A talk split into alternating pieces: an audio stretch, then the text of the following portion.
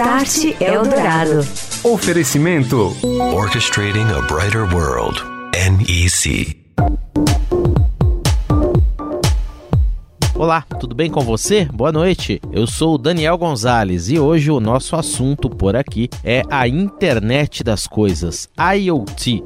Quais são as aplicações já em uso e qual é o futuro para esta tecnologia que vai conectar à rede não só pessoas, mas também objetos, todas as coisas do nosso dia a dia, também não só em casa, mas também no ambiente dos negócios.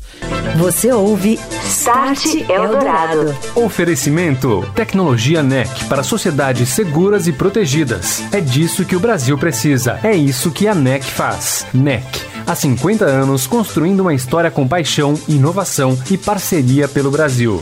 Orchestrating a Brighter World. NEC.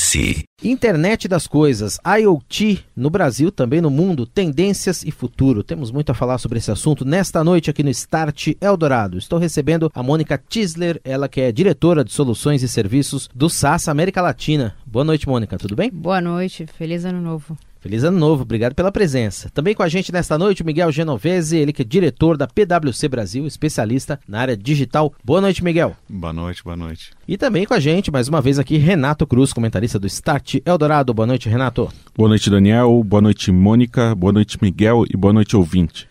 Mônica, são muitas as aplicações, infinitas talvez, do IoT, ainda mais com a chegada do 5G, que está batendo as portas aí. O que, que, já se faz com a IoT hoje aqui no Brasil? Quais são as áreas mais promissoras? Também eu sei que são muitas, mas você podia exemplificar algumas para nós, por favor. Bom, a gente tem muitas indústrias que já estão se fazendo de uso de IoT, então a gente vê bastante forte em varejo, bastante forte em telecomunicações, bancos também começando na área da saúde também e mesmo na área pública já está se usando muito.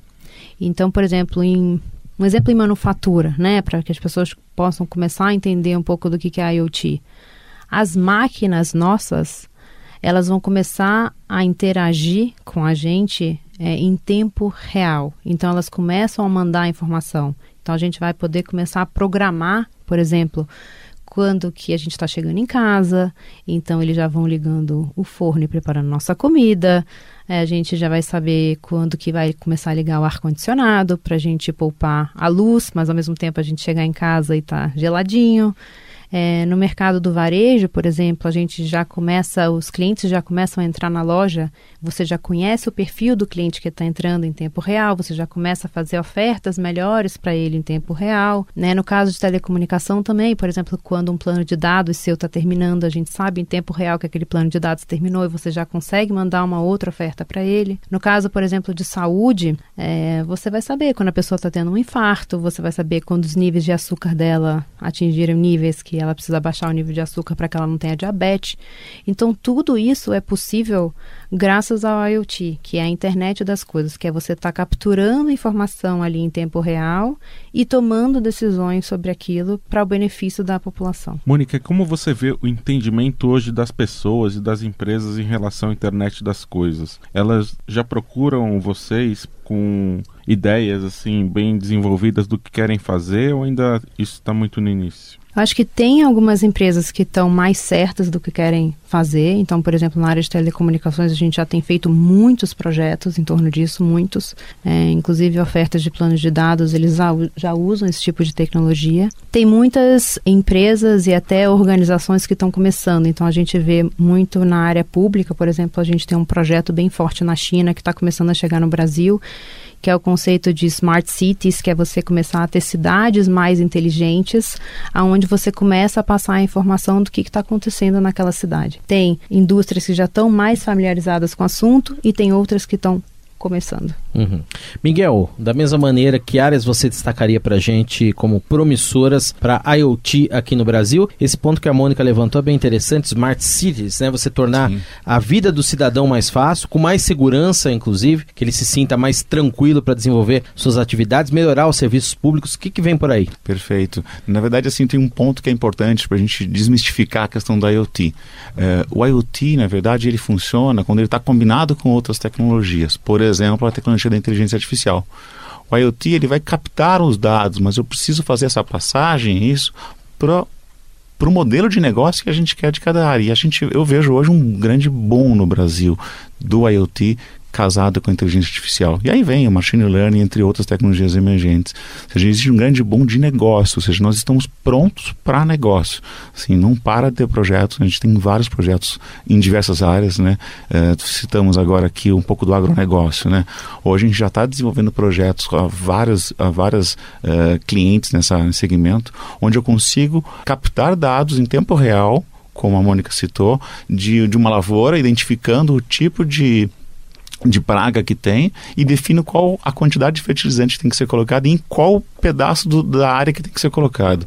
E eu tenho até um vante que vai fazer, vai fazer essa inserção desse fertilizante. Uhum. Ou seja, eu consigo ter controlar a segurança dentro do, do, do agronegócio, segurança do trabalho, consigo é, colocar IoT em tratores, identificar a velocidade que um trator está andando e saber se aquele trator está tá trabalhando ou não está trabalhando.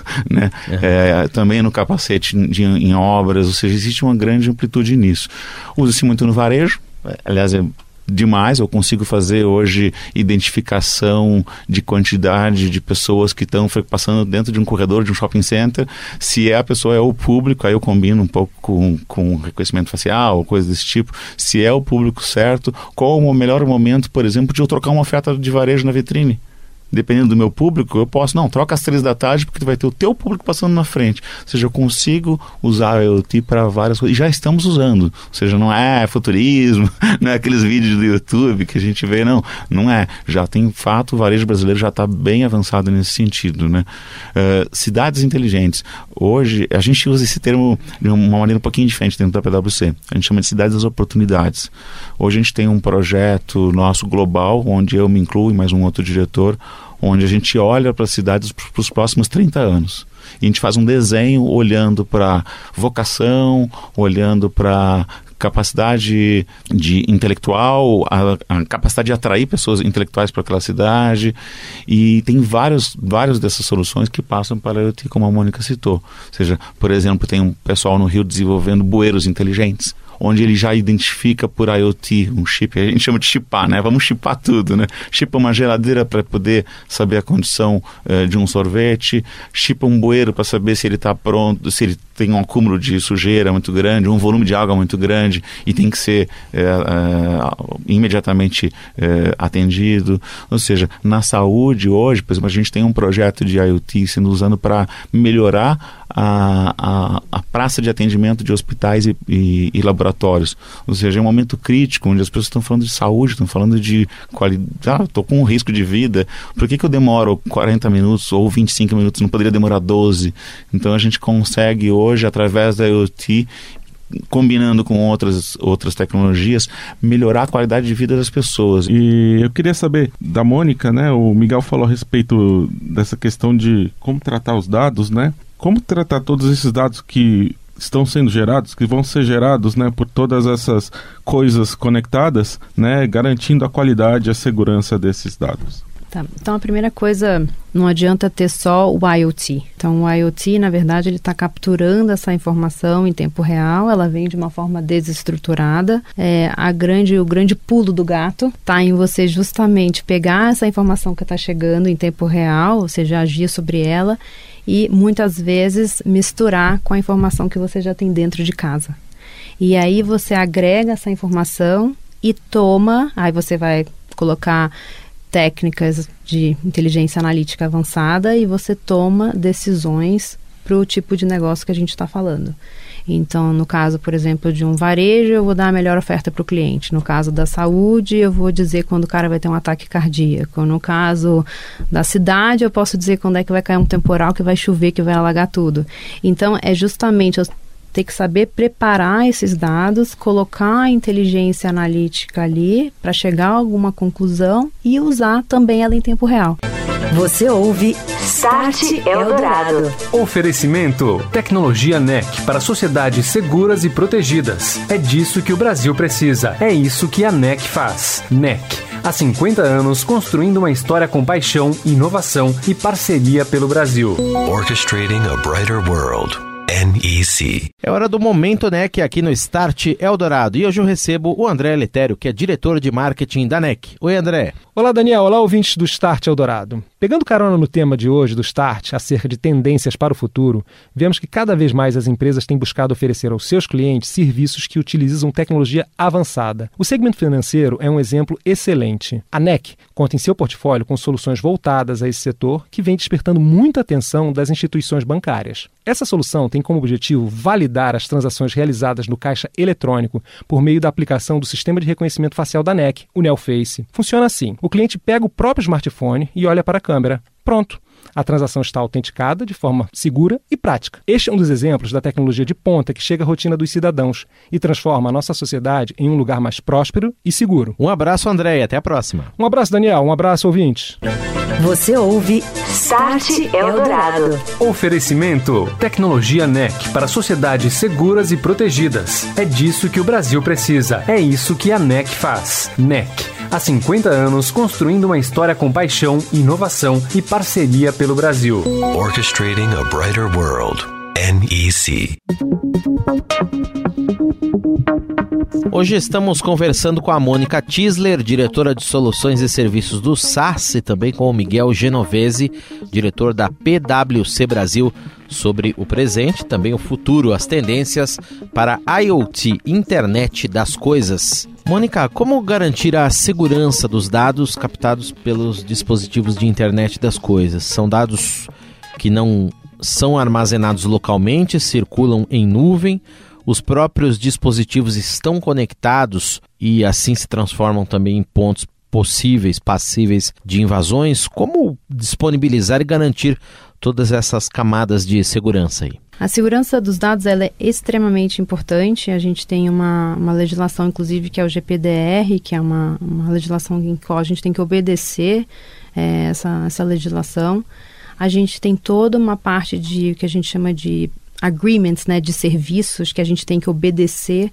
Então, em geral, quando a gente fecha um contrato com o nosso cliente e não só as nuvens que o próprio SaaS se utiliza, elas são todas regulamentadas, são todas de segurança e a gente para a gente obedecer aquelas regras que a gente tem por obrigação obedecer para que não vaze os dados e a gente tenha segurança sobre os dados do cliente.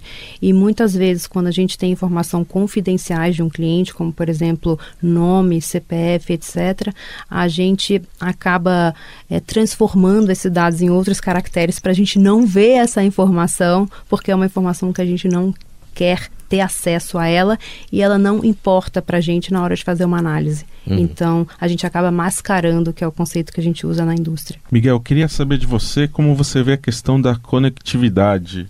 Vai ter rede e principalmente vai ter conexão barata o suficiente para conectar todas essas coisas aí do IoT? Essa é a pergunta do ano, né? Na verdade, hoje a gente se vê um, um crescimento muito grande de, de, novos negócios, novas startups, as grandes empresas investindo em ativos de terceiros e tal. Mas o nosso gargalho sempre foi o gargalo da infraestrutura, né? Uh, o investimento que, que as empresas fazem, que o próprio governo dá como incentivo para que as pessoas, para que as empresas possam oferecer essa infraestrutura. Uh, a gente, na última pesquisa da PwC, que falava um pouco sobre tecnologias emergentes falava exatamente sobre esse ponto, sobre o crescimento nosso só não é mais rápido porque o nosso crescimento de infraestrutura no Brasil ele tem um ritmo um certo ritmo, não vou dizer que ele é um ritmo baixo ou mais alto, mas ele tem um certo ritmo. Então, muitas tecnologias estão sendo seguradas por incrível que pareça, a gente fala essas tecnologias aí como IoT, inteligência artificial, machine learning, blockchain, é, é, existe há bastante tempo. Inteligência artificial começou a se falar nos anos 50. Ou seja, a gente segura a tecnologia porque a gente não tem capacidade ainda, né? Nossa internet ainda é uma carroça. Agora, o Miguel, desculpa te interromper, mas é questão de regulamentação, é a operadora que não tem interesse em investir num serviço que vai dar um retorno baixo? É muito que... imposto. Eu muito acho imposto. que é um pouco de tudo, mas não é assim assim, estamos crescendo, estamos avançando, não, não vamos olhar para trás, não vamos, vamos, olhar o copo cheio, assim, estamos avançando, talvez não no ritmo que a gente poderia estar. Se a gente tivesse um maior investimento em infraestrutura no país nos últimos, nos última década, a gente estaria muito mais avançado. Já teria chegado em lugares onde jamais a gente poderia imaginar. Então, eu acho assim, estamos indo bem, podemos ir melhor, sim, mas se a gente, se a gente investir mais em infraestrutura, a gente vai ter mais capacidade, né? Eu acho que isso vai passar por várias coisas, né? Uhum. Uh, a questão sobre segurança é importante mostrar também que existem novas tecnologias que estão ajudando nisso, né?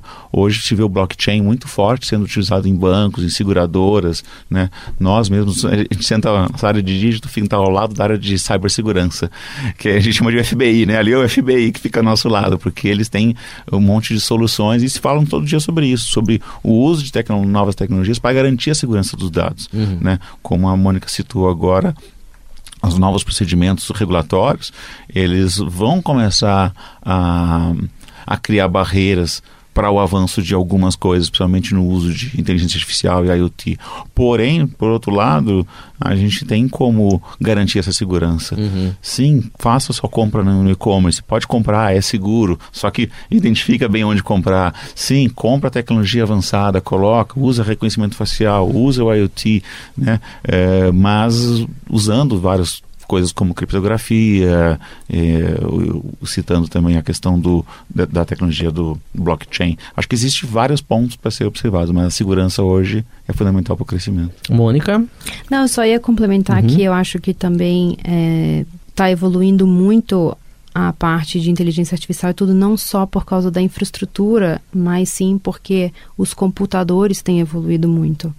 Então, antes, mesmo você tendo computadores, eles não permitiam que você fizesse cálculos que hoje você faz. Então, essa ciência da inteligência artificial, de machine learning, tudo que todo mundo tem falado muito hoje, ela só é possível porque as máquinas, os computadores evoluíram muito. Uhum. Então, era só, não é uma só uma questão de infra. Uma pergunta que se faz muito, e ou pelo menos a gente ouve falar aí, até de maneira mais leiga, é a questão dos padrões, né? O cara que tem a geladeira conectada, às vezes não é o mesmo padrão do do interruptor de luz conectado, que não é o mesmo padrão do chuveiro, que não é o mesmo padrão da rede, que não é o mesmo padrão do celular que o cara vai usar para ligar tudo aquilo. Isso ainda é um problema, essa falta de, digamos, ou a multiplicidade de fabricantes, de dispositivos e protocolos, etc. Sim, é um problema. É, a gente vem avançando nesse sentido. Não é um problema exclusivamente brasileiro, tá?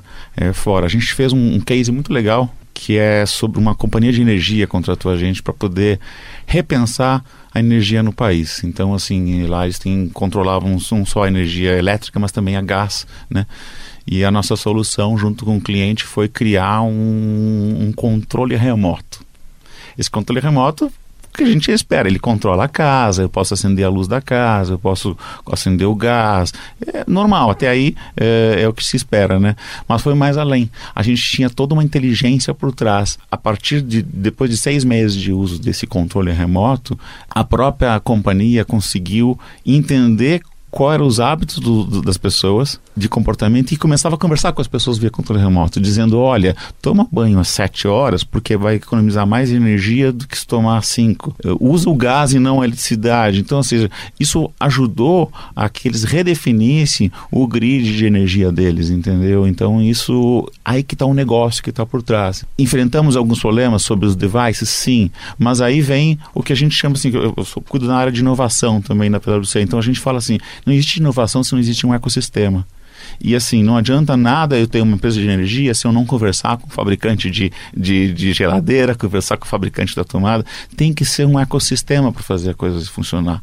A, a, a, cidade inteligente, a casa inteligente só vai. É, ir para frente quando a gente tiver os negócios inteligentes, quando as empresas realmente se unirem e, e fizerem os projetos juntos. Mônica, a gente está vendo uma discussão grande aí em relação à competitividade da indústria brasileira, né? Eu queria saber, na sua opinião, como a tecnologia de IoT, aí, nesse contexto de indústria 4.0, pode auxiliar nesse ganho de competitividade internacional?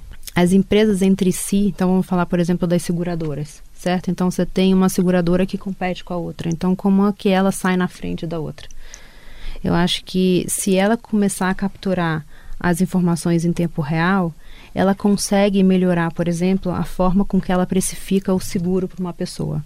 Então, se ela sabe, por exemplo, que você é um motorista que sempre obedece às leis de trânsito, que para no sinal, que não dirige em alta velocidade tudo, você vai acabar falando assim, olha, eu consigo te dar um plano melhor porque eu sei que você é um bom motorista. Com base em dados, né, Mônica? Não só em suposições. Não, com base totalmente em dados, como é porque ela está capturando aquela informação em tempo real. Você personaliza ofertas a partir de dados, por exemplo. Ou, por exemplo, os hospitais, também os próprios planos de saúde. Se você sabe que você é uma pessoa esbelta e que você está fazendo exercício todos os dias e que você não tem níveis de açúcar muito altos e que você se alimenta bem, então eu posso fazer um plano de saúde para você que ele vai ser mais econômico do que aquela pessoa que tem níveis é, alimentares e de dia a dias que são fora do, do padrão. O mercado deve evoluir muito, assim como os processos, né? Com a chegada do 5G, inclusive. Rapidamente, qual é a expectativa de vocês duas para isso? Quer dizer, o 5G está em teste, né? Testes finais aí. É, deve começar comercialmente no Brasil, expectativa no ano que vem, 2020 já no início do ano, talvez no meio do ano, depende aí de algum outro, um ou outro leilão de frequências aí, mas o 5G deve dar o impulso definitivo para para o IoT começar a fazer parte da vida do brasileiro? Sim, eu acho que quanto mais rápida for a conexão, mais rápida for a internet, mais decisões a gente consegue ter em tempo real, então mais inteligente a gente consegue ficar. Uhum. E a expectativa, Miguel?